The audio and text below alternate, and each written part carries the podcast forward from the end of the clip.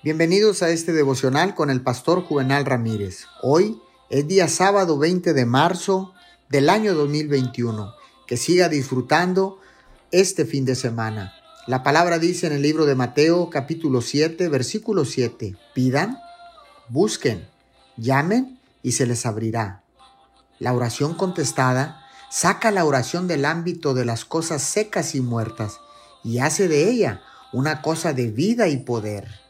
Es la respuesta a la oración la que hace que pasen cosas y ordena todas las cosas según la voluntad de Dios. Es la respuesta a la oración la que hace real a la oración.